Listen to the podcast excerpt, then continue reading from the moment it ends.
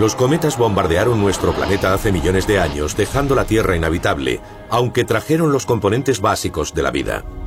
Pueden ser responsables de la mayor extinción en masa ocurrida nunca. ¿Podrían golpear ahora nuestro planeta y condenar a la humanidad? Hoy los científicos buscan, rastrean y estudian estos misteriosos y aterradores vagabundos celestes para revelar nuestro pasado y predecir el futuro. Un cometa golpeará la Tierra. Las probabilidades de impacto son de un 100%. A continuación,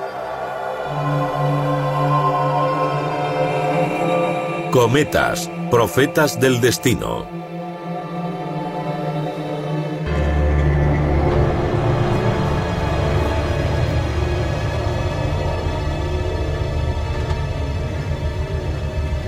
Imaginen esta posibilidad.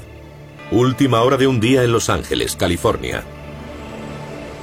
Al oscurecer, la ciudad centellea con el brillo de millones de luces. La brisa fresca de la noche recorre los bulevares y cañones como siempre. Esta somnolienta noche se parece a cualquier otra. Pero no lo es.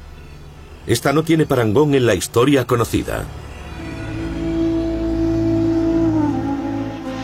Un cometa pasa muy cerca de la Tierra, tanto que fragmentos inofensivos de polvo, hielo y roca se precipitarán formando tormentas de abrasadores meteoritos cuando la Tierra cruce la cola del cometa.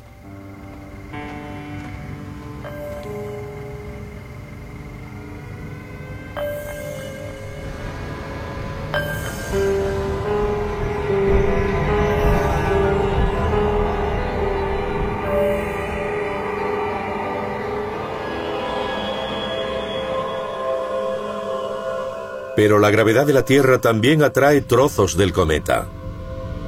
Demasiado grandes para quemarse en nuestra atmósfera, estos fragmentos de hielo y rocas pueden precipitarse sobre una ciudad desprevenida.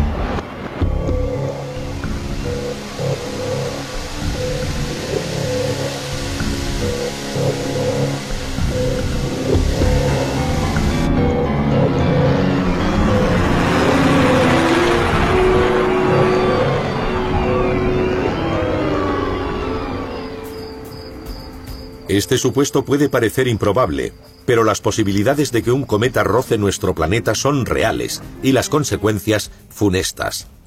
Los científicos no pueden descartar el impacto de fragmentos de un cometa contra la Tierra. Y aún peor, si uno nos apuntara directamente hay una posibilidad muy real de que la aniquilación fuera total. Los impactos de cometas son un fenómeno real. Ya han ocurrido en el pasado y seguirán ocurriendo. Es muy raro, pero absolutamente terrible. Es el ejemplo más extremo de una catástrofe de baja probabilidad, pero de magnitud enorme. Nuestra civilización no puede permitirse ser alcanzada por un cometa o un asteroide.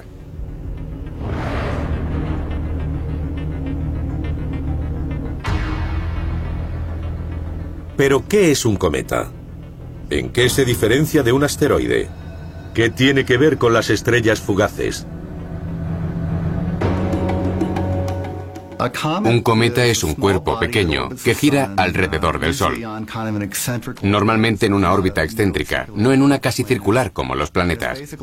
Es una bola de varios kilómetros de diámetro formada por hielo, roca y otras sustancias como monóxido y dióxido de carbono congelados, metano y otros elementos.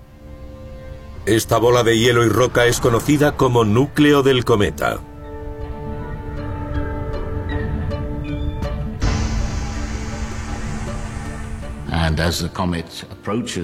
Cuando el cometa se acerca al Sol, el hielo se evapora y se convierte en gas, liberando polvo y formando lo que llamamos coma, la cabeza nebulosa del cometa.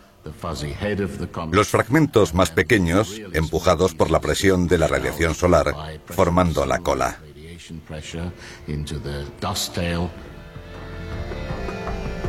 Los cometas se crean en los confines del sistema solar. Viajan en órbitas gigantes alargadas, lejos, a no ser que alguna fuerza los desvíe. Cuando un cometa se acerca al Sol, su hielo y sus gases conocidos como materiales volátiles se evaporan para producir la cola, en un proceso llamado sublimación. Aunque un cometa está compuesto principalmente de hielo y polvo, su superficie es una corteza de carbono que se forma cuando los materiales volátiles bajo la superficie se acumulan durante el proceso de sublimación. Es como la tarta Alaska. Cogemos un bloque de helado, lo cubrimos con merengue y lo metemos al horno. La capa exterior protege la interior de la influencia del Sol. Es una estructura muy compleja. Los asteroides son otros cuerpos rocosos que también orbitan el Sol, pero tienen pocos o ningún material volátil.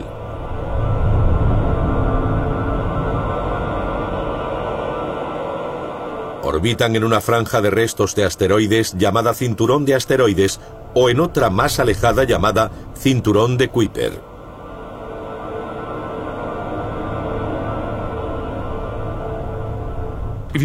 Un objeto con cola, quizá formado por gases de sublimación, puede ser un cometa.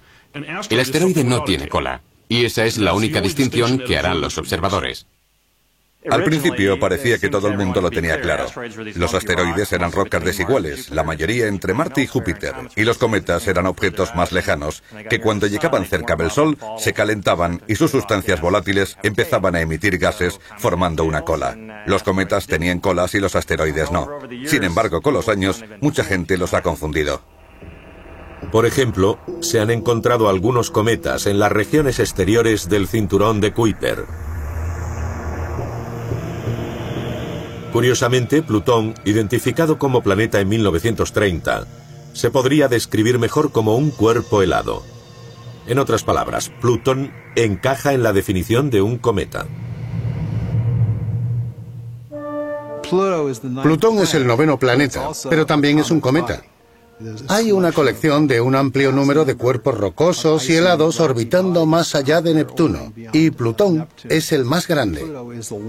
Se sigue debatiendo si Plutón debería ser considerado un planeta. Difuminando aún más la línea entre cometas y asteroides, y al contrario de la creencia popular, el fenómeno conocido como lluvia de meteoritos es fundamentalmente atribuido a cometas y no a asteroides. Un meteorito es la exhibición de luz en el cielo cuando se queman polvo y residuos al entrar en la atmósfera. El polvo que sale del cometa forma la cola que vemos en el cielo. Si ese material se cruza con la órbita de la Tierra, especialmente por la noche, veríamos meteoritos salidos de esos cuerpos que se evaporarían al entrar en la atmósfera superior. Todos los años caen de 30 a 40 mil toneladas de material de asteroides y cometas a la Tierra.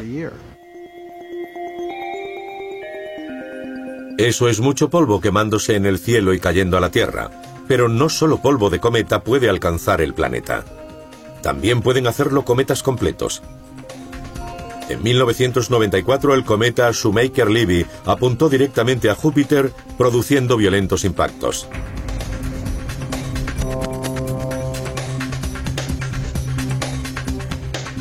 Si ocurrió allí, podría ocurrir aquí. De hecho, ya ha ocurrido. Las pruebas geológicas apuntan a que cuerpos grandes, posiblemente cometas, ya han caído en nuestro planeta acabando con muchas criaturas de la Tierra. Si volviera a ocurrir ahora, una colisión semejante llevaría a la extinción de la vida en cuestión de horas quizá minutos. Con trillones de cometas en nuestro sistema solar, esa amenaza es muy real. Cada 50 o 100 millones de años aparece una bomba de este tipo. Entonces, no importa dónde vivas, estás muerto. Pero los cometas ni siquiera tienen que impactar contra nosotros para infundir pánico. Durante milenios, su simple aparición en el cielo ha inspirado terror y confusión. Planet Earth about to be recycled.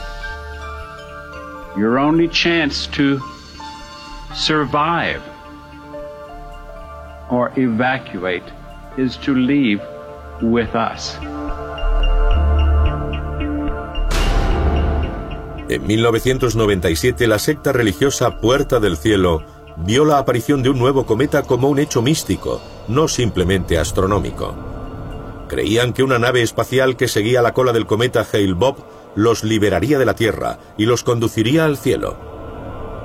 39 miembros de esta secta lo creían tan firmemente que se suicidaron.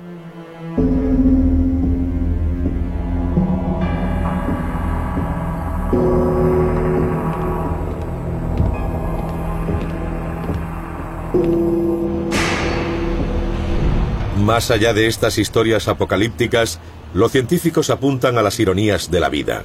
Los ingredientes que forman estos cometas potencialmente destructores de la Tierra también conforman nuestro sistema solar y nuestro planeta. Y puede que proporcionen la materia prima necesaria para la vida. En otras palabras, los ingredientes de los cometas nos forman también a nosotros.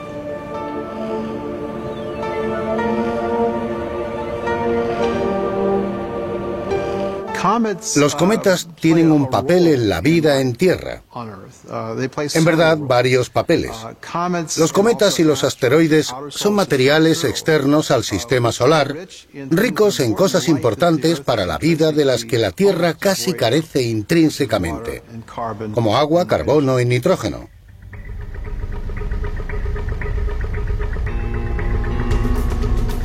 Los cometas se estrellaron contra la Tierra en el pasado remoto y el polvo que desprenden no deja de caer. ¿Qué peligro representan estos misteriosos objetos para nuestra supervivencia inmediata? ¿Qué hay en los gases volátiles que forman su núcleo? ¿Se dirige alguno hacia nosotros ahora? ¿Estamos a la sombra de un asesino al acecho?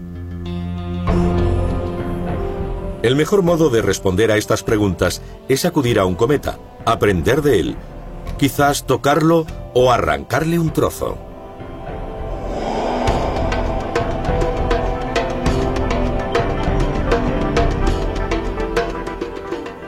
Dos recientes expediciones de la NASA fueron concebidas con ese fin.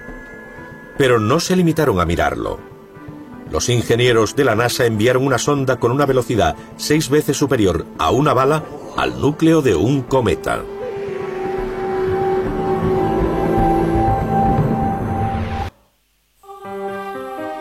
Miércoles 22 de junio de 2005. Este es el Centro de Operaciones Espaciales del Laboratorio de Propulsión de la NASA o JPL en Pasadena, California.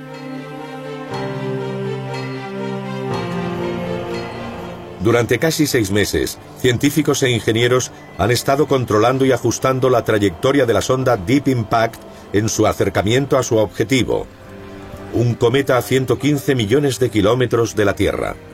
El objetivo, colisionar con el cometa Tempel 1, observado por primera vez en 1867.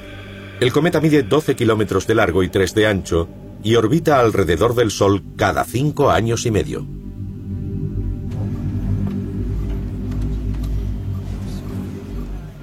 Estamos a 10 días del impacto, aproximadamente.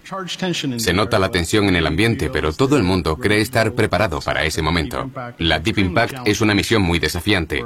Estamos a punto de impactar contra un cometa en un entorno hostil, y hay muchas cosas que desconocemos de ese cometa.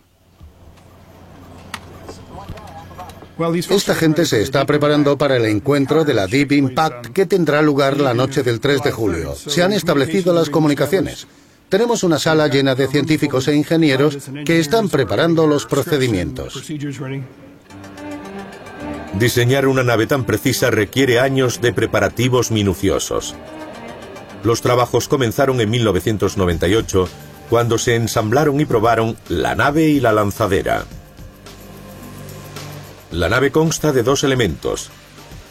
un impactador diseñado para chocar contra el cometa y un observador diseñado para separarse y fotografiar el impacto desde cerca.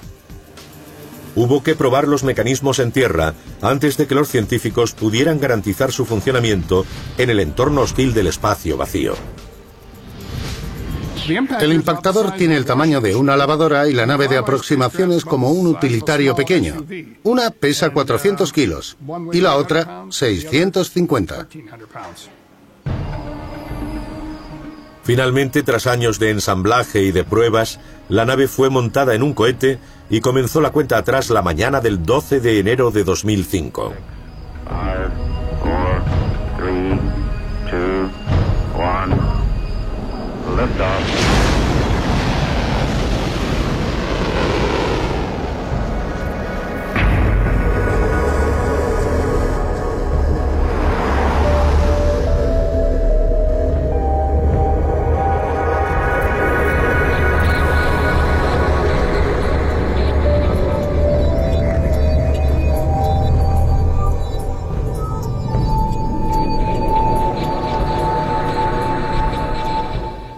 Desde su lanzamiento, los ingenieros del JPL han controlado el cohete en su viaje hacia el cometa Tempel 1.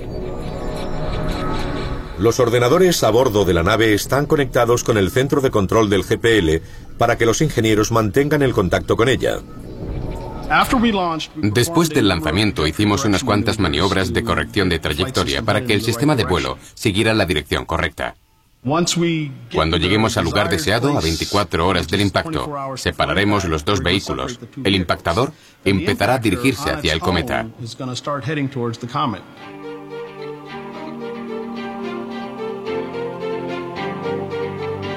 Esta animación nos da una idea de cómo serán la separación y el impacto finales. Eso sí, todo va bien. Si no, la misión habrá fracasado. Nadie sabe qué ocurrirá en el momento del impacto.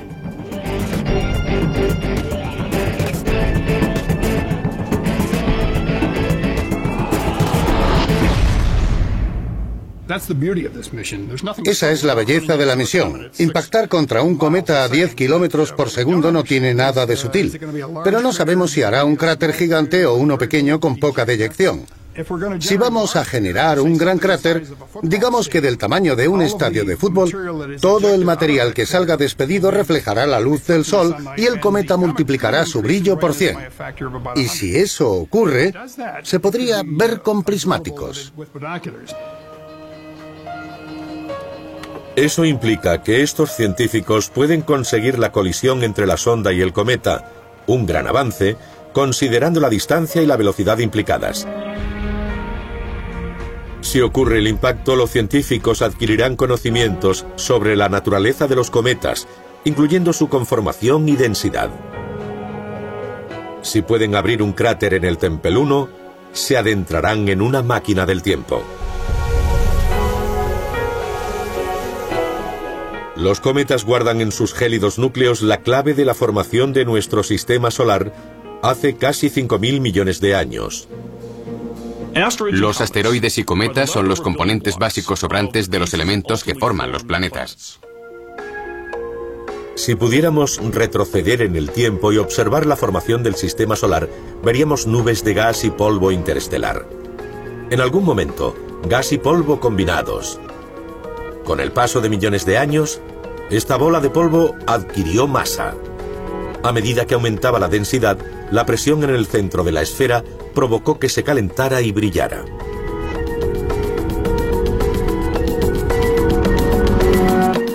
Finalmente, cuando alcanzó cierta temperatura y masa, ocurrió una reacción nuclear.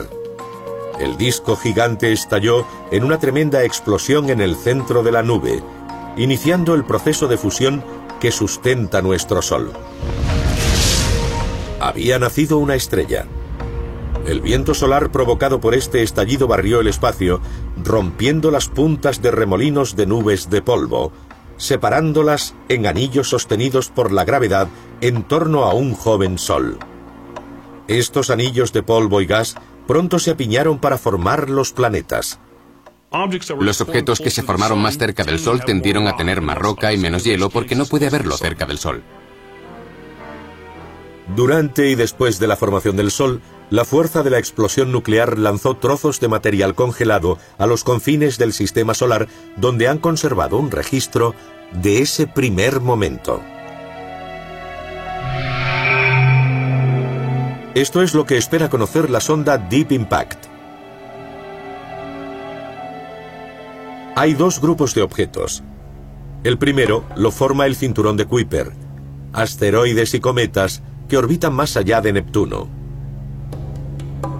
Más lejos aún, casi a mitad de camino de la estrella más cercana, está el segundo grupo, una formación difusa de cometas llamada la nube de Oort. Es esencialmente la parte de atrás del congelador del sistema solar y hay billones de cometas en ese congelador. Una vez hice bromas sobre la formación de un cometa. La receta para hacer un cometa es guisar a 250 grados bajo cero durante 4.000 millones de años. El último paso es no hacer nada con ese material, simplemente apartarlo y almacenarlo. A veces en la nube de Oort, una disrupción gravitacional manda un cometa al sistema solar. Algo similar ocurrió en la joven Tierra hace 4.000 millones de años los cometas y asteroides comenzaron a impactar en ella despiadadamente, con tal violencia que nada podría haber sobrevivido. Irónicamente, puede ser la razón de que todos estemos aquí.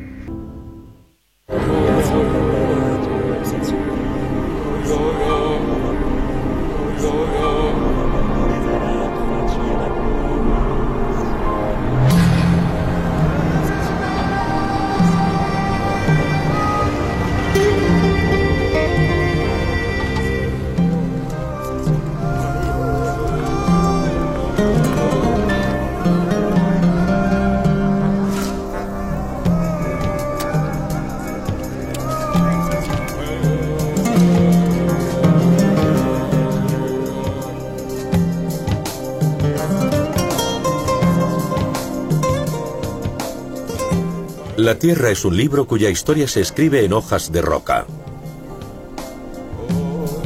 Un diario donde cada capítulo es una capa de tiempo y cada capa millones de años de una época. Hay ciertos lugares en los que las páginas del diario de la Tierra están expuestas a los ojos de todo el mundo. El suroeste desértico de Norteamérica es uno de ellos. Nos encontramos ante la formación de Kaibab, un sistema de capas de arenisca y piedra caliza en la meseta del Colorado. Data de entre 250 y 260 millones de años. Los geólogos acuden a sitios como este a ver millones de años comprimidos en un solo estrato.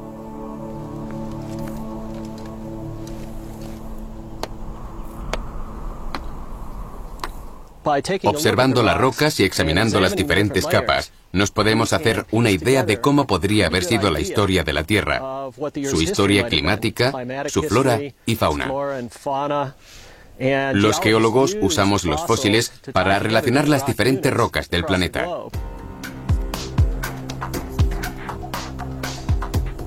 Pero este diario llega hasta un punto.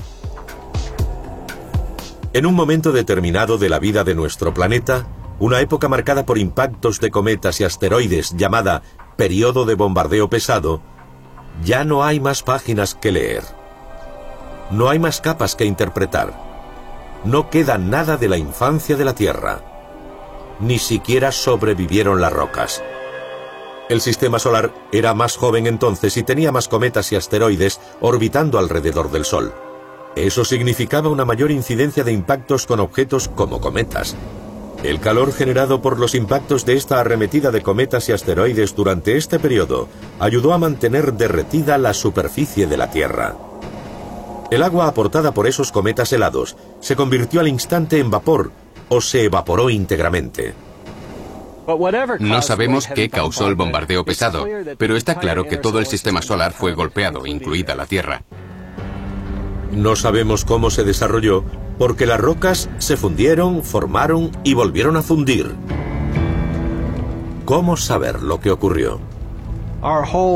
La idea del bombardeo pesado no ha surgido de la geología y el estudio de este planeta, sino del estudio de la Luna, del estudio de ese satélite blanco en el cielo.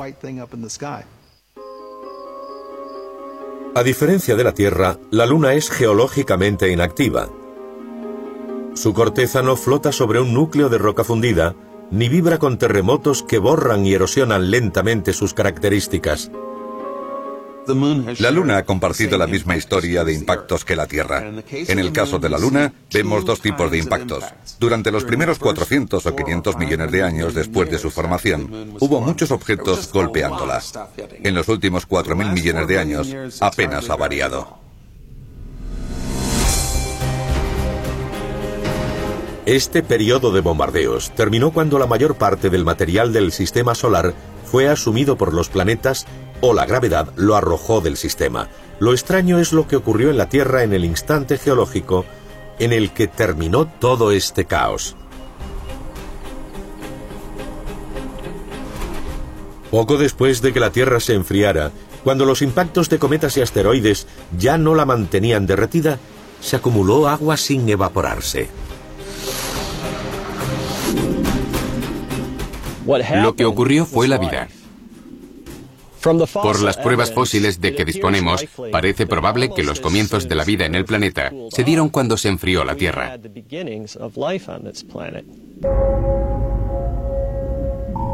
¿Cómo llegó la vida? ¿Tuvieron los cometas un papel importante en el establecimiento de la vida en la Tierra? Y si fue así, ¿cómo? De hecho, puede que la clave de la vida sea el agua de los cometas.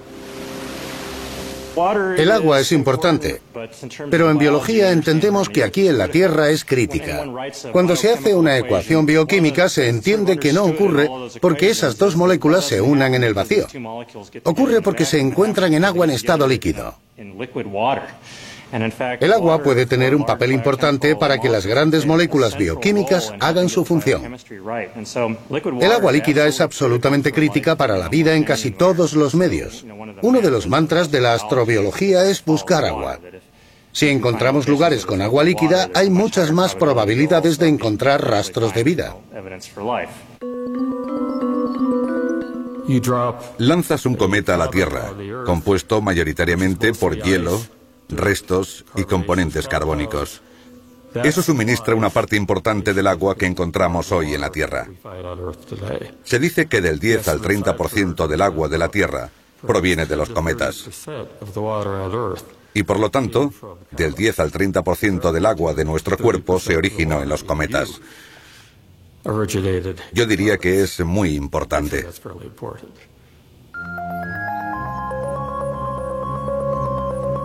Pero los cometas no solo proporcionaron agua, quizás también los componentes básicos de la vida.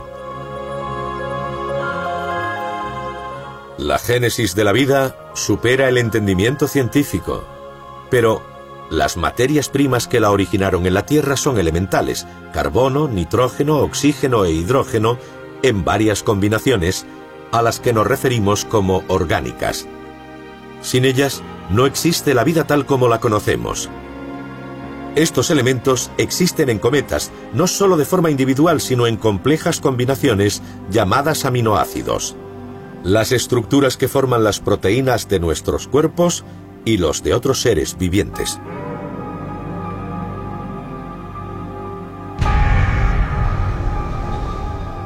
¿Cómo sabemos que los cometas contienen estas estructuras? Analizando las luces reflejadas por los cometas cuando los vemos a través del telescopio.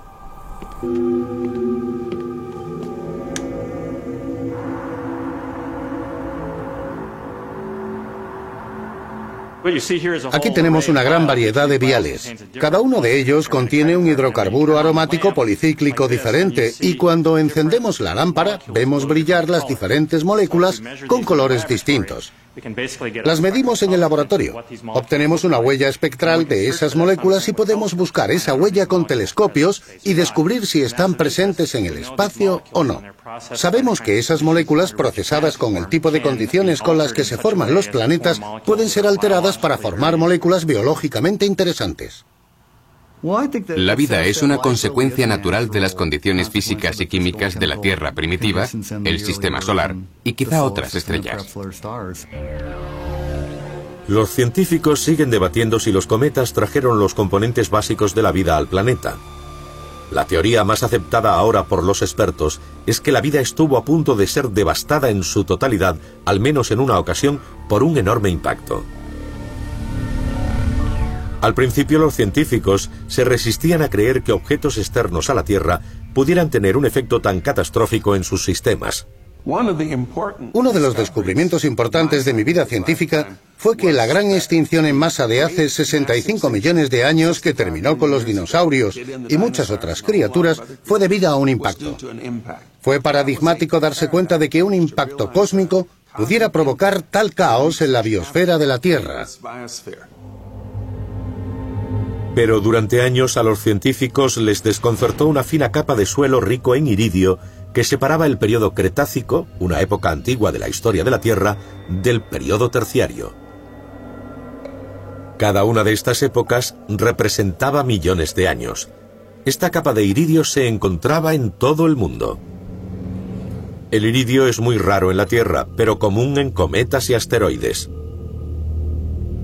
Sobre esta fina capa de iridio en el suelo de la Tierra, no se han encontrado fósiles de dinosaurio porque los dinosaurios se extinguieron a finales del periodo Cretácico.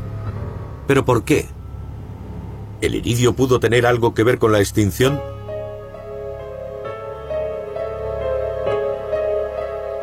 A mediados de los años 70, un equipo de científicos entre los que se encontraban Walter y Luis Álvarez determinaron que esta capa de iridio fue depositada por un gran impacto, probablemente por un asteroide que también acabó con los dinosaurios. Este impacto causó millones de toneladas de escombros que llenaron la atmósfera bloqueando el Sol y enfriando la Tierra durante un largo periodo. Puede que el impacto desencadenara una serie de cambios medioambientales que, además del acontecimiento inicial que acabó con muchas criaturas, originara una extinción en masa a largo plazo. Esta teoría recibió amplia aceptación a principios de los 90 cuando científicos como Alan Hildebrand descubrieron un cráter cerca de la ciudad de Chicxulub, en la península del Yucatán, en México. Databa del mismo periodo, hace unos 65 millones de años. Evidentemente era un cráter, pero ¿esta situación podría haber ocurrido más de una vez? Nunca, desde el final del Cretácico, hace 65 millones de años, ha habido una identificación clara e inequívoca de un impacto como causa de la extinción masiva.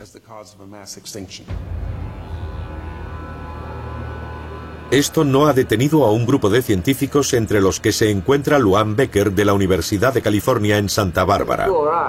Becker cree que pueden encontrar al culpable de la mayor extinción habida nunca,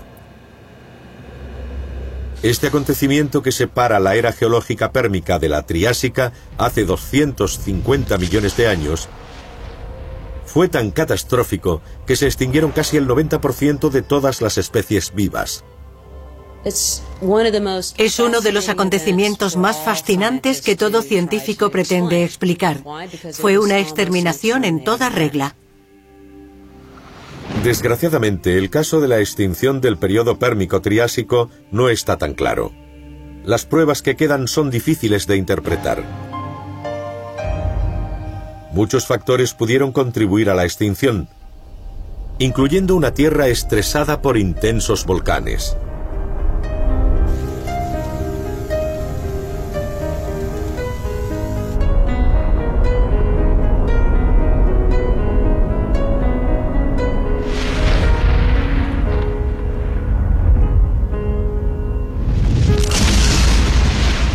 Pero Becker cree que un impacto, posiblemente de un cometa, pudo haber empujado a las criaturas al límite, dispersando cantidades inmensas de materiales, cegando el Sol durante años, produciendo una congelación larga y profunda.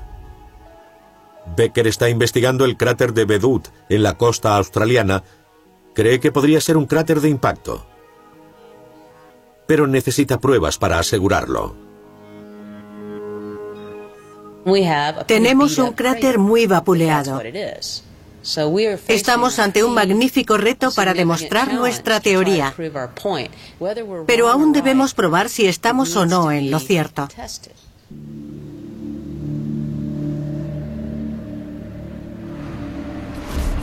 En una mina de la ciudad costera australiana de Mackay, Becker busca pruebas de un impacto. Hasta ahora no han encontrado el revelador iridio, pero sí otra cosa. Una rara forma de carbono encontrado en el espacio que no es ni diamante ni grafito. Es la tercera forma de carbono llamado Buckminster fullereno. Es la única forma de carbono capaz de atrapar átomos dentro de su estructura. Es poco usual. Algunas personas que estudiaban el polvo de estrellas lo descubrieron casi accidentalmente y al final pudieron probar que existe. Becker usa este carbono extraterrestre encontrado en la estructura como prueba de un impacto sideral.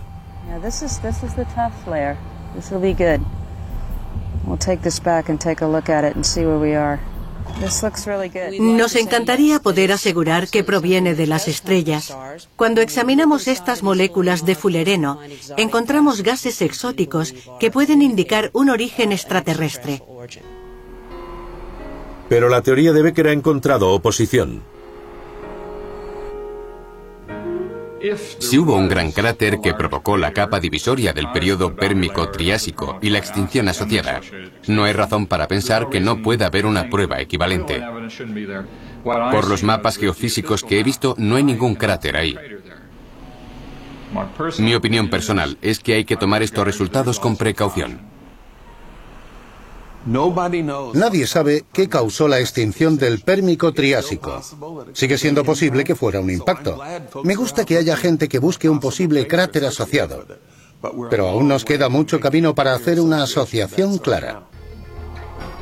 Los científicos han tenido que adaptarse a los nuevos modos de percibir el mundo. Hace solo 25 años, la idea de que los cometas provocaran cambios catastróficos en la Tierra habría sido tomada a broma.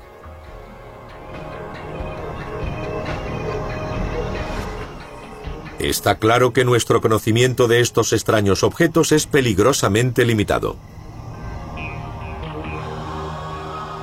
De hecho, mucha de nuestra historia pasada con los cometas ha estado plagada de malentendidos, confusión y terror.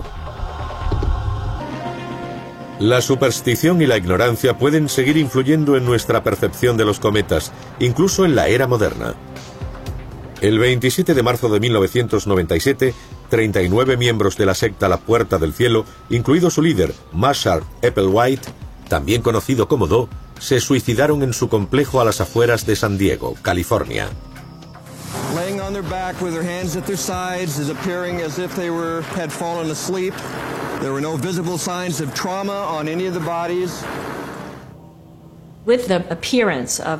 Con la aparición del gran cometa Hale-Bopp en 1997, los miembros de la secta se suicidaron para liberar sus almas de su forma mortal y unirse a una nave espacial que creían viajaba en la estela del cometa.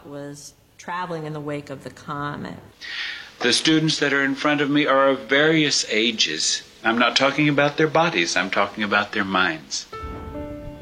Applewhite enseñó a sus seguidores que los miembros de la secta se liberarían de sus cuerpos o contenedores para avanzar al siguiente nivel, subiendo a una nave espacial que los llevaría al cielo. Ver el cometa les confirmó en la fe en Do y se suicidaron. Un buen científico está preparado para separar sus ideas preconcebidas de lo que observa y extraer sus conclusiones basándose en la evidencia.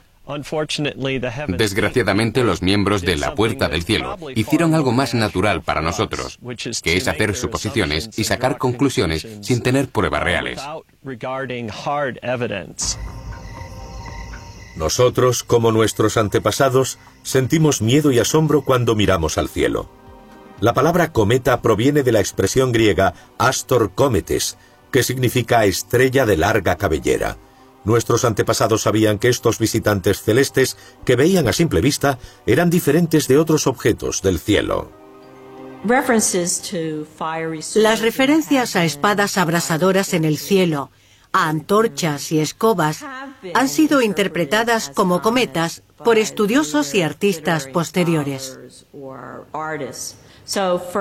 Por ejemplo, en la Biblia, cuando Dios expulsa a Adán y Eva del paraíso, coloca a querubines, unas criaturas angélicas con una espada en llamas vibrante, para evitar que Adán y Eva vuelvan a entrar en el Edén. Y realmente cierra el paraíso a todos. Muchos estudiosos relacionan estas referencias con visiones de un cometa. En un mito griego, el hijo del dios Sol, Helios, llamado Faetón, pide conducir el carro de oro de su padre por el cielo. Pero los caballos son demasiado briosos para el joven inexperto y el carro abrasa la tierra a su paso, cayendo finalmente al agua. ¿Es esta la historia de un encuentro con un cometa? A diferencia de un meteorito cuya aparición es prácticamente instantánea, un cometa es un acontecimiento duradero, a veces visible durante semanas. Los cometas eran vistos por observadores aterrados como predictores de cataclismos.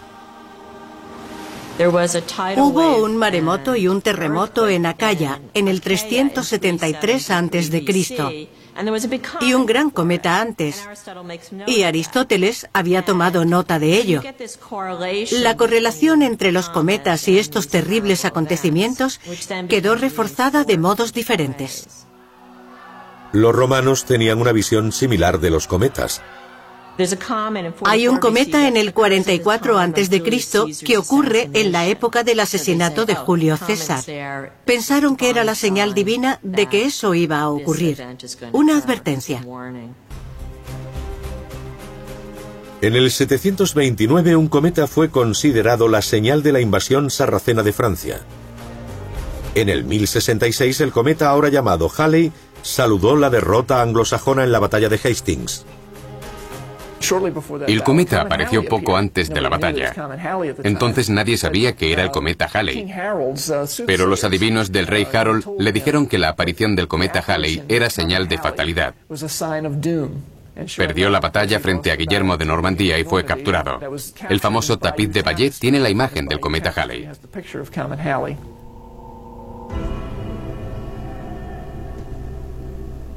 Cuando la reforma protestante del siglo XVI dividió el cristianismo en toda Europa, los líderes religiosos percibieron este caos reflejado en sus cielos. Condenaron a los cometas como estrellas arbitrarias en el ordenado firmamento. Martín Lutero incluso las llamó estrellas rameras, porque no se comportaban como otras. La siniestra visión de los cometas había evolucionado desde una visión mucho más benevolente por parte de los líderes de la Iglesia un milenio antes. Un filósofo del siglo III sugirió que un cometa pudo haber anunciado el nacimiento de Jesús y conducido a los Reyes Magos a Belén. Esta conexión del cometa con la estrella de Belén está pintada de modo notable en un maravilloso fresco de Giotto, en Padua, en la capilla de los Scrovegni. En la parte del fresco que representa la escena de la Natividad, encontramos la estrella de Belén representada como un cometa con cola. De hecho, a Giotto le interesaba la astronomía y había visto un gran cometa en 1301, varios años antes de pintar este fresco.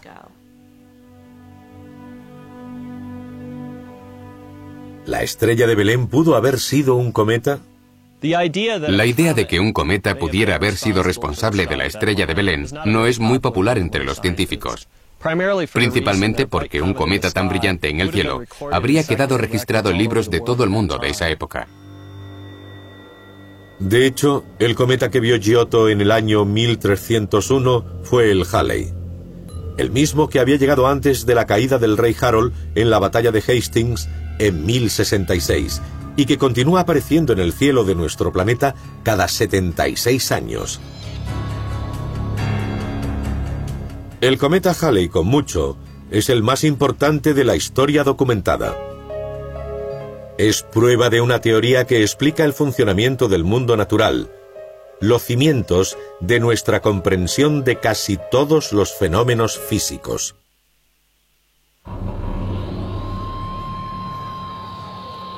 Baltimore, Maryland, 4 de julio de 2005. El Centro de Control del Telescopio Espacial Hubble espera noticias de la Deep Impact, una de las dos misiones de la NASA con cometas. La otra, Stardust, traerá muestras de la cola de un cometa seis meses después de que la Deep Impact choque contra el cometa Tempel 1. Ahora la sonda de 400 kilos está a poco de estrellarse en el cometa Tempel 1 a 115 millones de kilómetros. Esta es la noche de los fuegos artificiales celestes. La nave Deep Impact enviará el impactador al núcleo del cometa Tempel 1. Astrónomos de todo el mundo preparan sus telescopios. Si la sonda alcanza su objetivo, Weaver se quedará levantado analizando las fotos. Pero eso es mucho suponer. A 30.000 kilómetros por hora, las dos naves viajan seis veces más rápido que una bala. Se trata de lanzar una bala de cañón a uno de esos cometas. Esperamos que la bala consiga atravesar la corteza y llegar al material interior. Esperamos que ese material se conserve inalterado desde el comienzo del sistema solar. Es muy interesante. Esperamos conseguirlo. Gracias a un cometa que llegó en el siglo XVII, los astrónomos pueden calcular hoy dónde estará cualquier objeto del sistema solar. ¿Cómo se pueden usar las matemáticas para conseguir que se encuentren el Tempel 1 y la Deep Impact? Con la gravedad. Antiguamente, en la época de Aristóteles, se creía que los cometas estaban en la atmósfera porque debía haber un universo ordenado con planetas a distancias adecuadas. Incluso antes de saber que el Sol era el centro del sistema solar, creían que los planetas orbitaban el Sol en trayectorias ordenadas y en intervalos regulares.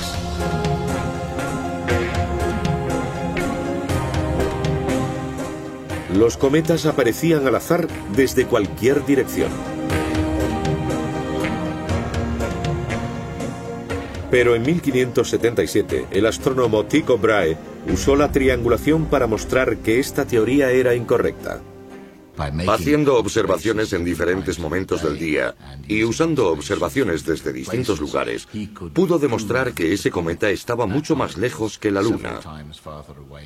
Aquello ya era algo. Fue el primer paso.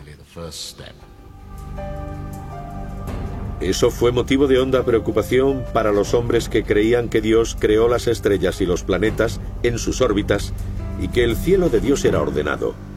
Pero la obra de Isaac Newton y Edmund Halley en el siglo XVII convirtió estos laberintos astronómicos en verdades universales. En su monumental obra Principia, Newton expuso que los objetos con masa ejercen una fuerza de atracción sobre otros objetos con masa, una fuerza a la que llamó gravedad. Newton y Halley trabajaron estrechamente en este tema. Newton observó dos grandes cometas, uno en 1680 y otro en 1682. Ambos hombres se convencieron de que el cometa hacía una curva cerrada alrededor del Sol y que esos dos cometas eran realmente uno solo. Un cometa en dos direcciones de entrada hacia el Sol y de salida hacia los confines más alejados del sistema solar. Newton descubrió que su nueva teoría de la gravitación universal se podía usar para explicar la trayectoria de este cometa, igual que para explicar la órbita de la Luna alrededor del Sol o de la Tierra alrededor del Sol. El cometa de 1680 81 se convirtió en el eje de su obra Principia. Para confirmar la teoría de Newton, Halley aportó observaciones históricas de cometas anteriores. En el proceso, hizo un descubrimiento excepcional. Edmund Halley se dio cuenta de que las descripciones de cometas de 1456, 1531 y 1607 encajaban perfectamente con el cometa de 1682. Halley estaba convencido de que esos cuatro cometas eran uno, que regresaba en intervalos de 76 años debido a la fuerza gravitatoria del Sol. Predijo que ese cometa regresaría en 1758. Y el cometa de Halley regresó en 1758, el día de Navidad, y fue recibido con alegría. Pero desgraciadamente Halley ya no estaba allí para verlo. Había muerto 17 años antes. Con la ayuda de Halley, Newton demostró que los cometas orbitaban por la predecible ley de la gravedad. Las leyes de movimiento de Newton revolucionaron la ciencia más que ningún otro descubrimiento anterior o posterior. La mayoría de los cometas giran alrededor del Sol en grandes órbitas que nunca cruzan la trayectoria de la Tierra ni de ningún otro planeta. Algunos son atraídos por la gravedad hacia el Sol, donde terminan abrasados.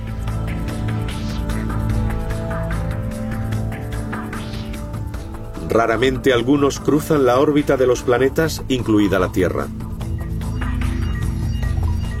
Y lo que es más raro aún, cometas y planetas se encuentran en el mismo lugar y en el mismo momento, impactando.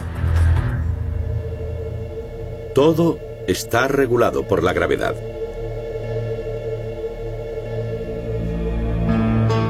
Pero estos dos hombres, Halley y Newton, productos de su época, se resistieron a la luz de la razón. Se suele decir que barrieron las viejas supersticiones sobre los cometas. Pero lo cierto es que aceptaron las viejas creencias y las llevaron a un nivel muy superior. Newton y Halley creían que Dios usó los cometas para crear el mundo y el diluvio universal. Que aunque los cometas se habían comportado según ciertas leyes físicas, en el fondo eran herramientas usadas por Dios para expresar sus deseos. Pero Dios no necesitaba lanzar cometas a la Tierra para acabar con la humanidad. La gravedad les permitía encontrar el camino a ellos solos. Aunque no disponemos de fechas concretas, sabemos que los cometas llevan 4.000 millones de años impactando contra la Tierra. La misión Deep Impact puede dar una oportunidad a nuestro planeta de devolver el golpe.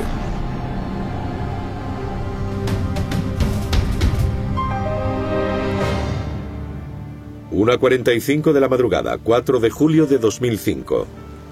Si todo va bien, la sonda Deep Impact chocará contra el cometa Tempel 1.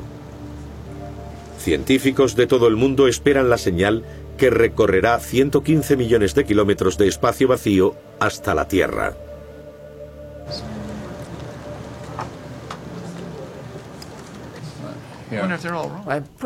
Estoy seguro de que se verá un bonito destello, un estallido. Pero aparte de eso no sabemos qué más esperar. Esperamos que observando exactamente lo que ocurre, podamos decir algo sobre la estructura de ese núcleo. Esta incertidumbre se produce en parte porque los científicos no están seguros de la solidez del núcleo del Tempel 1, si está congelado o suelto. Aún desconocemos muchas cosas, pero hace 100 años sabíamos aún mucho menos de los cometas. Había muchas teorías que decían que los cometas no estaban formados por materia sólida, que eran solo partículas de polvo, polvo estelar.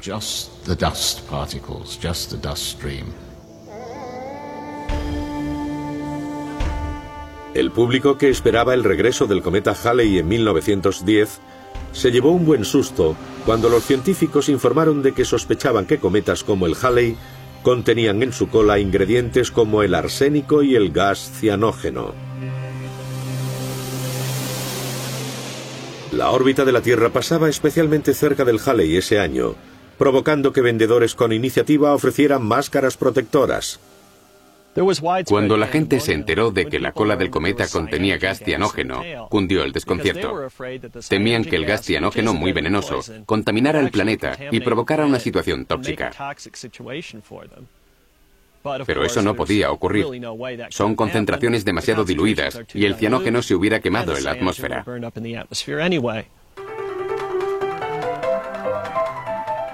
Pero ahí no acabó todo. El regreso del Halley fue la sensación del nuevo siglo. El cometa fue prácticamente una celebridad, apareciendo en las portadas de las revistas y siendo ensalzado en una canción.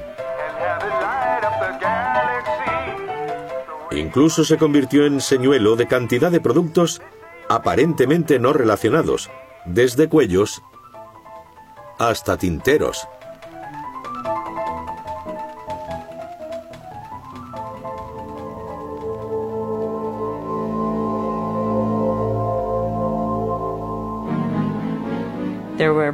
Había botellas de champán Comet sin descorchar. Se lo pasaron muy bien a costa del cometa. Pero el regreso del cometa Halley en 1910 también tuvo un lado amargo. El gran escritor norteamericano Mark Twain, nacido en 1835 durante una de las visitas del Halley, predijo que moriría en el siguiente retorno. Si no me voy con el cometa Halley, sería la mayor decepción de mi vida. El Todopoderoso ha dicho sin ninguna duda que somos dos fenómenos inexplicables. Hemos llegado juntos y nos iremos juntos. Halley apareció en el cielo el 20 de abril durante su regreso de 1910. Twain murió en su casa de Connecticut al día siguiente.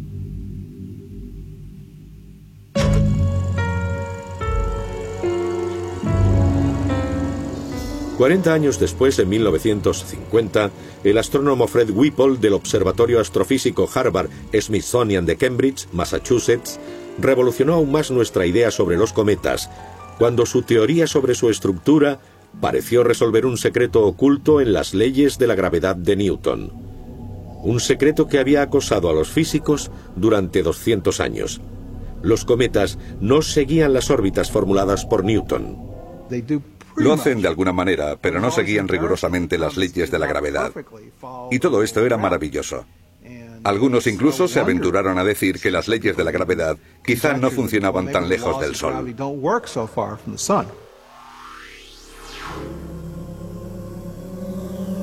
Whipple insistía en que los cometas no eran bolas de pelusa solar, sino masivas aglomeraciones sólidas de hielo y rocas.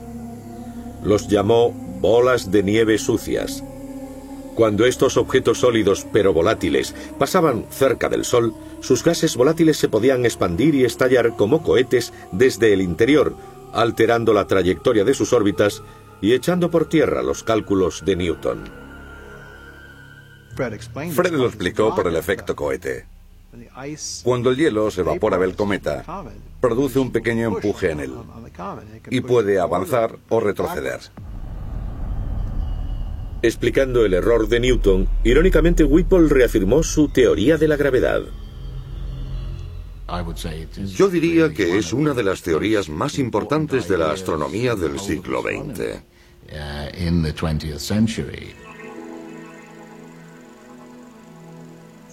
Fred Whipple tuvo una importante visión de la naturaleza de los cometas.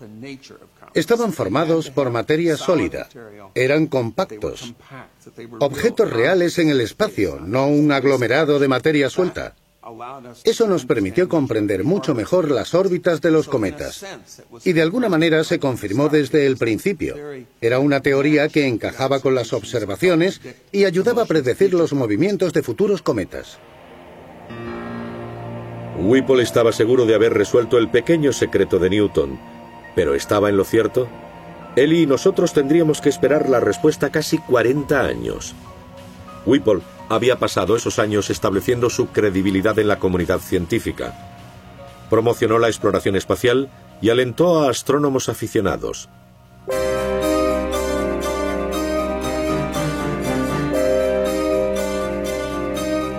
Whipple pensaba que una minuciosa observación de los satélites era crítica para nuestro entendimiento de la atmósfera y la forma de la Tierra. Del mismo modo que la concienzuda observación de cometas le había llevado a adentrarse en su estructura. Mucho antes de que se lanzara el primer satélite artificial, Whipple organizó a astrónomos aficionados en lo que llamó Moonwatch, observación de la Luna. El programa Moonwatch estaba en marcha cuando los rusos lanzaron inesperadamente el satélite Sputnik en octubre de 1957. Él estaba preparado. Conocían la órbita. Habían aprendido sobre la forma de la Tierra y la densidad de la atmósfera. Fue un gran avance. At 6:17 this morning, we did obtain a successful photograph of this Earth satellite in motion. This is not a still photograph that you're going to see, but rather one uh, which is a motion picture. Now, let's see, Dr. Whipple and Heineck, if we can. That is wonderful, isn't it? It is moving, are we correct, about 18,000 miles per hour? That's correct, yes.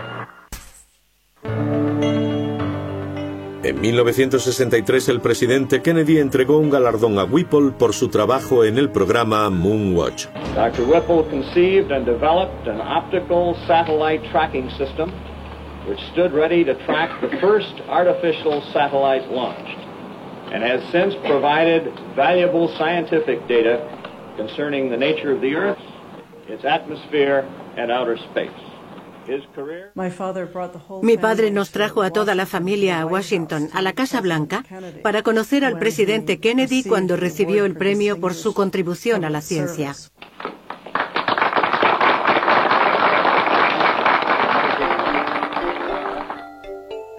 La confirmación de la teoría de Whipple de la bola de nieve sucia llegó en 1986, cuando él y el resto del mundo obtuvieron las pruebas.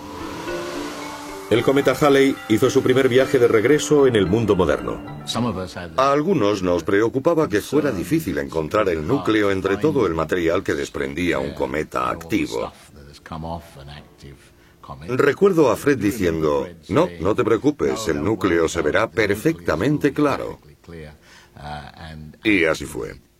Mostró al cometa en movimiento como él había sugerido.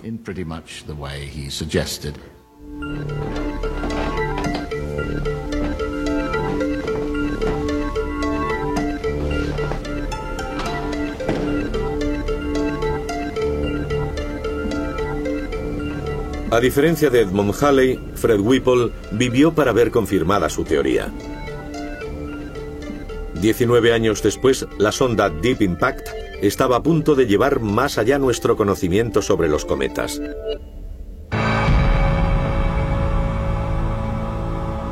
Diana. La misión es un éxito. La Deep Impact penetra en el cometa.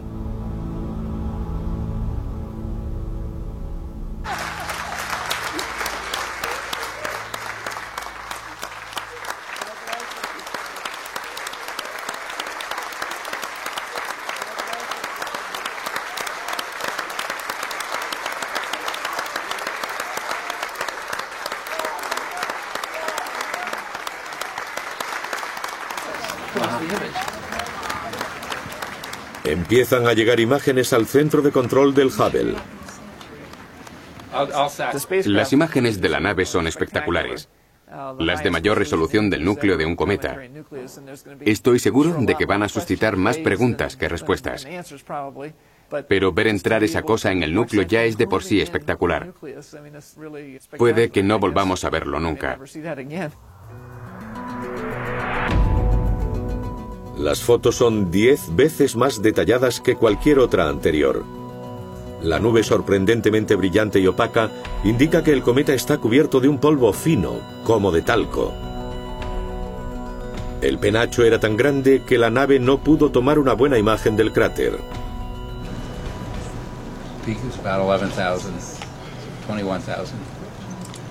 Okay. Oh, that's that's There's the before and after.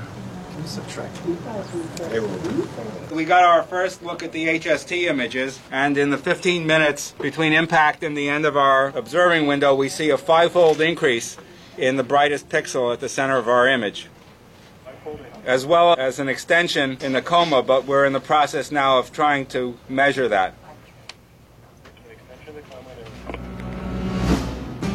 La nave Deep Impact proporcionará a los científicos gran cantidad de información sobre los cometas.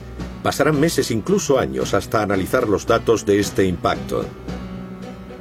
Mañana comienza el auténtico trabajo. Zero and liftoff of the Stardust spacecraft, returning a time capsule with the elements of the formation of our solar system. Se espera que la misión Stardust, compañera de la Deep Impact, lanzada en 1999, regrese a la Tierra con muestras de la cola de un cometa seis meses después de aquel memorable 4 de julio lleno de fuegos artificiales celestes. Pero una cosa ya está clara. Los cometas como el Tempel 1 son letales si cruzan la órbita terrestre. ¿Se dirige alguno hacia nosotros?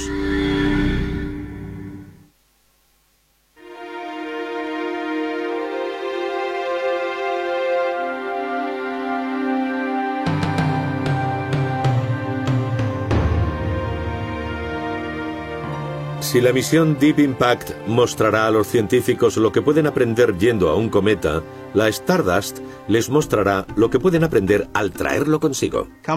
Los cometas están formados por partículas de menos de una millonésima de metro de diámetro. Para estudiar con detalle su composición mineral y orgánica, hay que tener herramientas mucho más sofisticadas y complejas de las que van a bordo de una nave espacial. On spacecraft. Three, two, we have main engine start. Zero and liftoff of the Stardust spacecraft returning a La Stardust es la primera misión espacial de Estados Unidos dedicada en exclusiva a explorar un cometa. La misión fue lanzada el 7 de febrero de 1999, mucho antes que la Deep Impact, con el objetivo de atrapar partículas de material del cometa Bill 2 y traerlos a la Tierra para ser estudiados. Nadie sabe exactamente qué encontrará.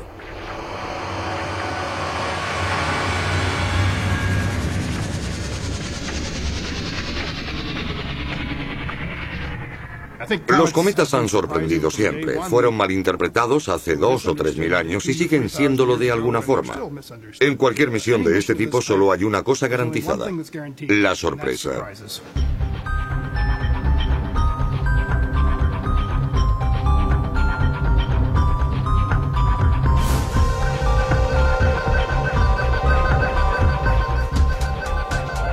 La parte más interesante de la misión Stardust puede ser el dispositivo diseñado para atrapar y almacenar partículas de la cabeza polvorienta del cometa, llamada coma, cuando se encuentre con él en el espacio.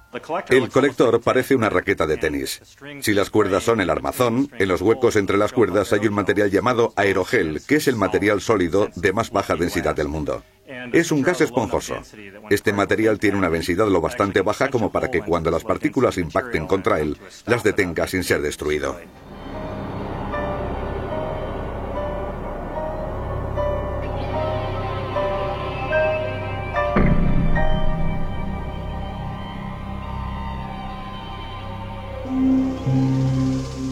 Asumiendo que la misión Stardust tuviera tanto éxito como la Deep Impact, una cápsula conteniendo aerogel de baja densidad aterrizaría en el desierto de Nevada la mañana del 15 de enero de 2006.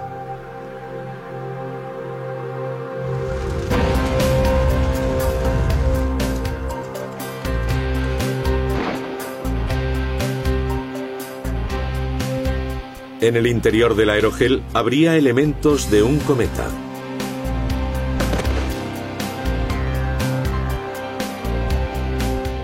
Las partículas recogidas por la misión Stardust pueden ser las primeras muestras de polvo de cometa que entren en la atmósfera de la Tierra. Todos los días caen fragmentos de cometas. El polvo de meteoritos no deja de caer a la Tierra. Las lluvias de meteoritos que ve todo el mundo, las Perseidas, las Oriónidas, las Gemínidas, son realmente polvo de cometas. Meteoritos o estrellas fugaces son la muestra visible de luz producida al quemarse el polvo y los restos durante la entrada en nuestra atmósfera. En otras palabras, el polvo de cometas no deja de caer desde el espacio cuando nuestro planeta intercepta el rastro dejado por la estela del cometa. Lo que ocurre es que un cometa va perdiendo material cuando gira alrededor del Sol, se calienta y sublima. El material se expande en lo que podríamos llamar una corriente de escombros. Si la órbita del cometa se cruza con la de la Tierra, ésta se topará con ellos todos los años.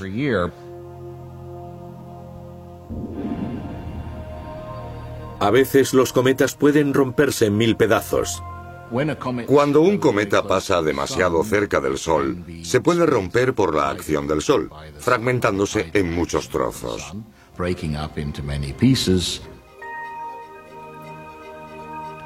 Los meteoritos son rocas encontradas en la superficie de la Tierra de origen extraterrestre. Caen del cielo. La mayoría son fragmentos de asteroides fracturados a su entrada en la atmósfera de la Tierra. Muchos se encuentran en colecciones públicas y privadas. Los meteoritos caen a la Tierra continuamente. Hay toneladas y toneladas de escombros que caen a la Tierra a diario.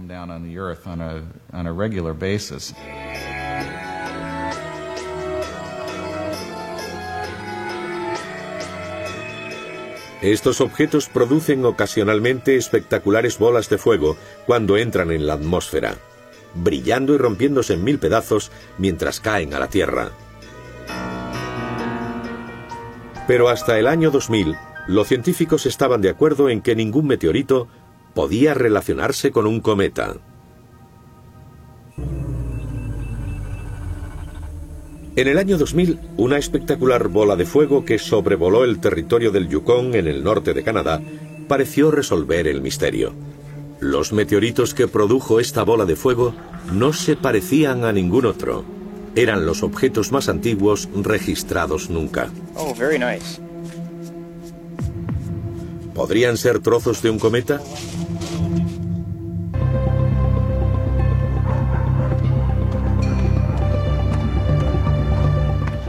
Beat y Jacqueline Corner regentan un alojamiento en el lago Tagish, en el territorio del Yukon, donde viven con sus 21 perros de trineo. Están acostumbrados a osos, lobos, coyotes y otros animales salvajes que los rodean en este remoto rincón de Canadá.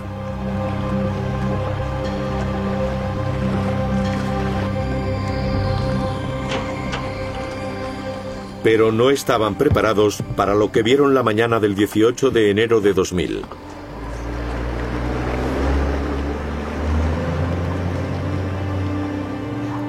Hola, bonita.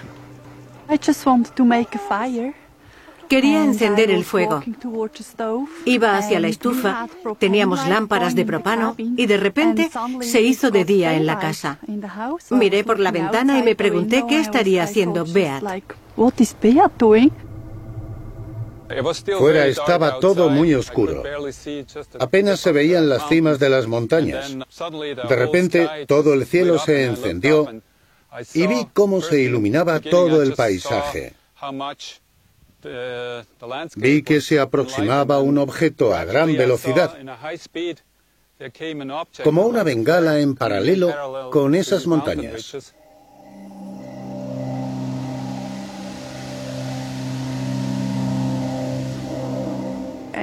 Oí un gran estruendo y toda la casa empezó a temblar. Jackie salió de la casa preguntándome qué había pasado. Yo pensé que había sido un gran meteorito y nos alegramos mucho de que no nos hubiera caído encima.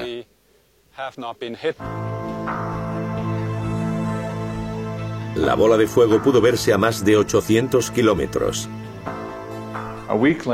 Una semana después, un vecino viajaba hacia el sur por el lago Tagish helado y encontró los meteoritos.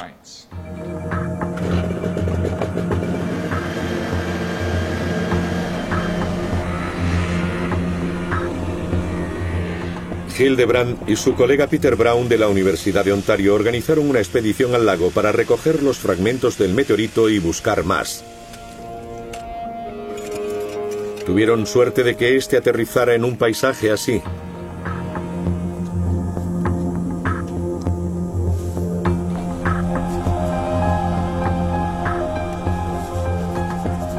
Very nice.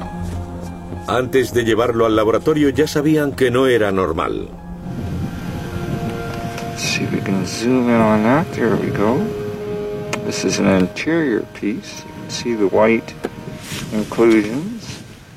En primer lugar, estudiamos la densidad del meteorito. Enseguida supimos que el del lago Tagish era inusual, porque cuando recogemos un fragmento suele ser muy pesado. Entonces, sabes que tienes un meteorito y no una roca corriente. Pero el del lago Tagish pesaba mucho menos que una roca. Resultó que era el meteorito menos denso recuperado nunca. También era excepcionalmente frágil y parecía tener una alta concentración de materia orgánica. Pronto se especuló con la posibilidad de que el meteorito pudiera provenir de un cometa. Los científicos se preguntaban cómo sería un fragmento de un cometa.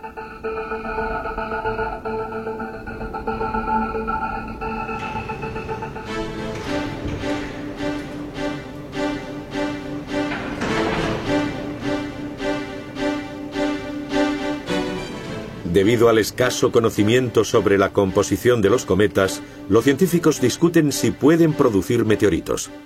La cuestión es, ¿hay elementos grandes de material sólido que logran atravesar la atmósfera? Quizás sean como el meteorito del lago Tagish, pero si solo llegan pequeños granos, no lograrán atravesar la atmósfera y nunca podremos llegar a tener un meteorito de un cometa. Si la pregunta es si podemos encontrar fragmentos de roca de un cometa en el jardín de nuestra casa, probablemente no. No todo el mundo está de acuerdo con los científicos que sostienen esta teoría. Creo que están equivocados. Los cometas podrían tener incrustados trozos del tamaño de planetas. Algunos cometas podrían tener un impacto considerable. Y los fragmentos individuales no son los únicos que provocan daños.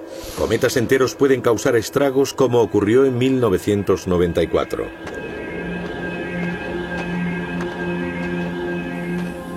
A finales de los años 90, el geólogo Eugene Shoemaker había convencido a buena parte de la comunidad científica de que cuerpos extraterrestres habían impactado contra la Tierra en el pasado.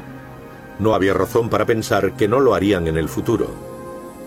Muchos creyeron que era poco probable.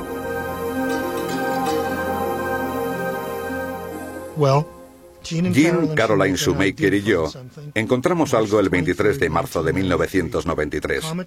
El cometa llamado Shoemaker-Levy 9.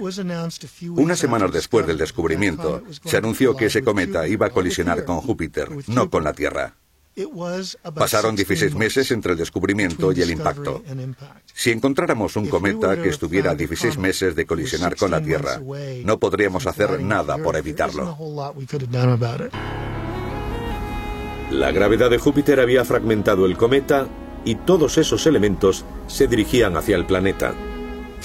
Por primera vez en la historia humana íbamos a ser testigos del impacto de un cometa contra un planeta.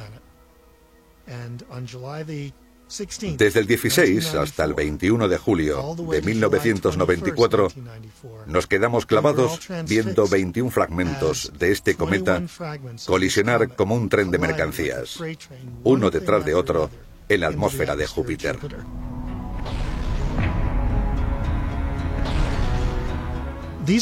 Estos fragmentos de cometa podían viajar a unos 60 kilómetros por segundo.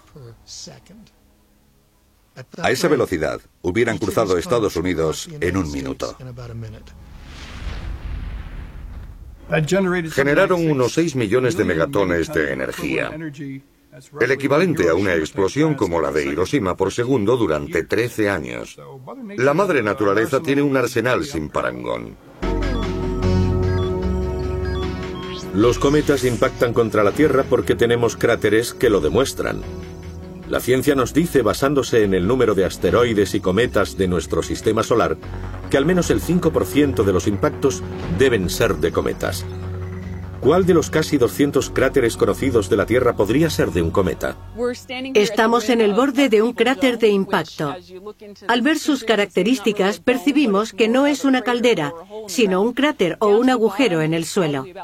Hasta el fondo hay unos 457 metros en vertical. Estamos en la parte más alta. Hasta el otro lado habrá unos 3 kilómetros y en total mide casi 5 de ancho. Es enorme. Destaca claramente en la meseta de Colorado porque es un lugar donde las rocas forman ángulos muy extraños.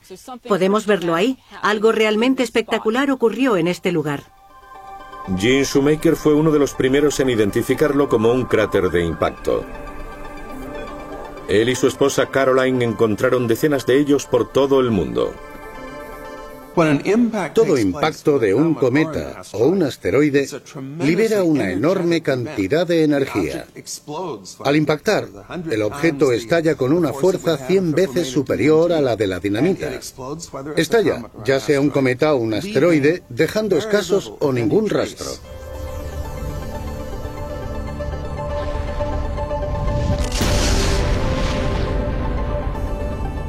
Parece lógico que un cometa formado mayoritariamente por hielo se derritiera al entrar en nuestra atmósfera. Si viajara a 10 kilómetros por segundo, eso sería cierto. Pero entra a la atmósfera superior y cinco segundos después llega al suelo. No hay tiempo para que se derrita ni evapore. Si es un fragmento grande, impacta. No hay duda.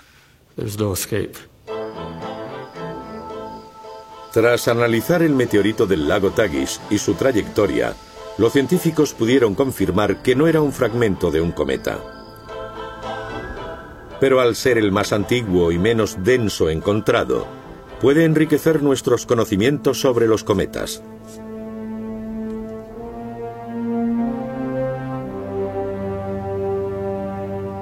Los científicos reconocen que si un fragmento de cometa llegara a la Tierra, podría ser muy parecido al extraño e inusual meteorito del lago Tagish.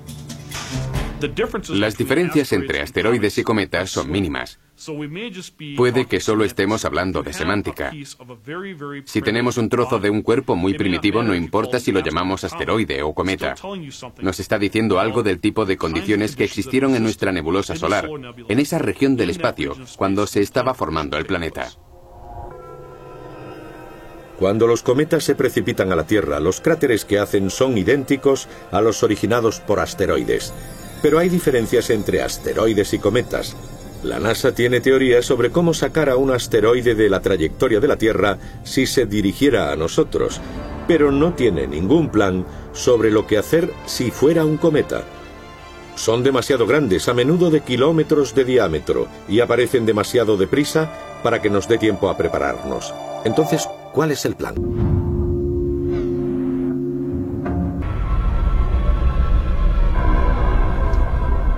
Hasta ahora no se ha avistado ningún cometa asesino en nuestra dirección.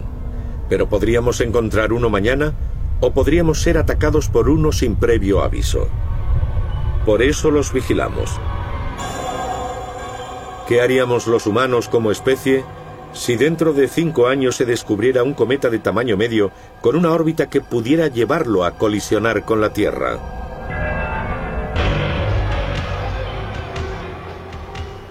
Muchos pereceríamos de todas formas. Es más fácil tratar con asteroides. Suelen ser más pequeños y en las próximas décadas habremos podido rastrear a los más grandes. Los asteroides suelen quedarse dentro de la estrecha franja del cinturón de asteroides, por lo que sabemos dónde buscarlos, pero los cometas pueden provenir de cualquier dirección del espacio. Debido a que la nube de Oort, el remoto lugar donde se encuentran la mayoría de los cometas, no es una franja de escombros, sino un casco alrededor de todo el sistema solar.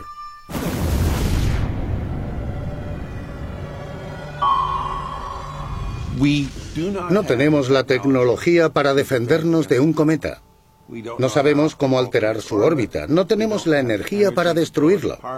Si un cometa se dirigiera a la Tierra, tendríamos que hacer planes para sobrevivir al impacto. Podríamos evacuar la zona donde fuera a impactar, pero no podríamos detenerlo. Los cometas son proyectiles imparables de la naturaleza. En cierta ocasión, Jim Shoemaker me contó una corazonada. Como resultado de todos nuestros esfuerzos en la búsqueda de cuerpos cercanos a la Tierra, quizá acabaremos encontrando uno que vaya a alcanzarnos, pero será dentro de 10.000 años, con lo cual no será nada hasta dentro de 9.950 años.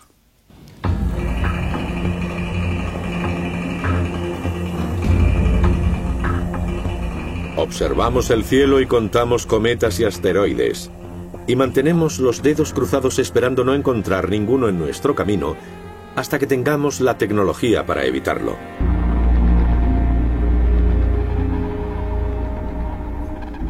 Después de que el cometa Shoemaker-Levy impactara contra Júpiter, la observación tomó un carácter más urgente.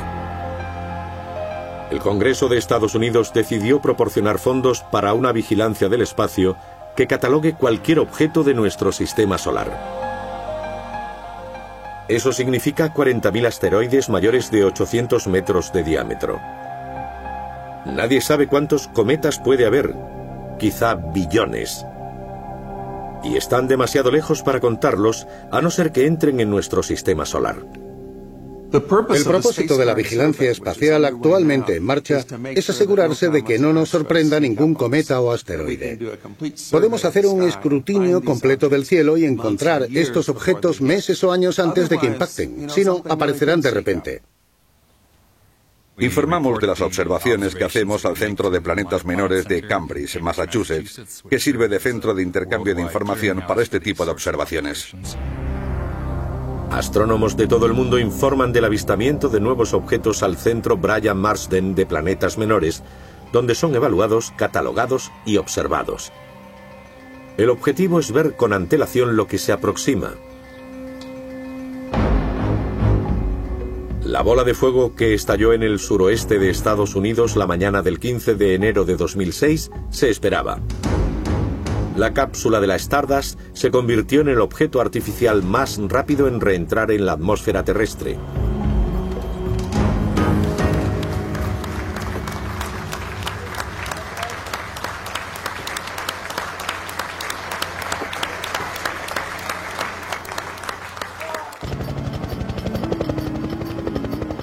Equipo de rescate se apresuró a encontrar la cápsula para ver si las muestras que contenía el aerogel habían sobrevivido a la reentrada.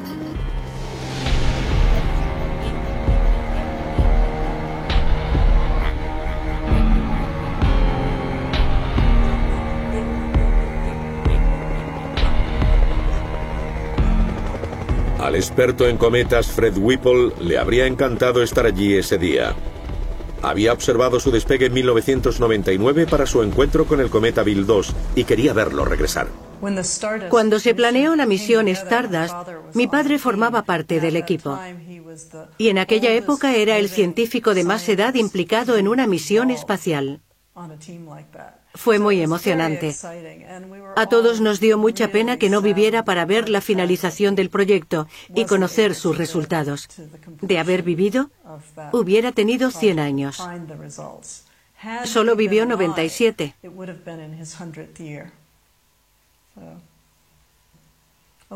No le dio tiempo. Whipple murió el 30 de agosto de 2004 un año y medio antes del regreso de la Stardust. La NASA descubrió que las muestras atrapadas en el aerogel estaban impecables, incluso mejor de lo esperado, y eran más grandes de lo que nadie hubiera podido imaginar. Ahora serán enviadas a científicos de todo el mundo para un estudio pormenorizado. Una nueva generación de científicos inspeccionará el material recogido por el aerogel de la Stardust.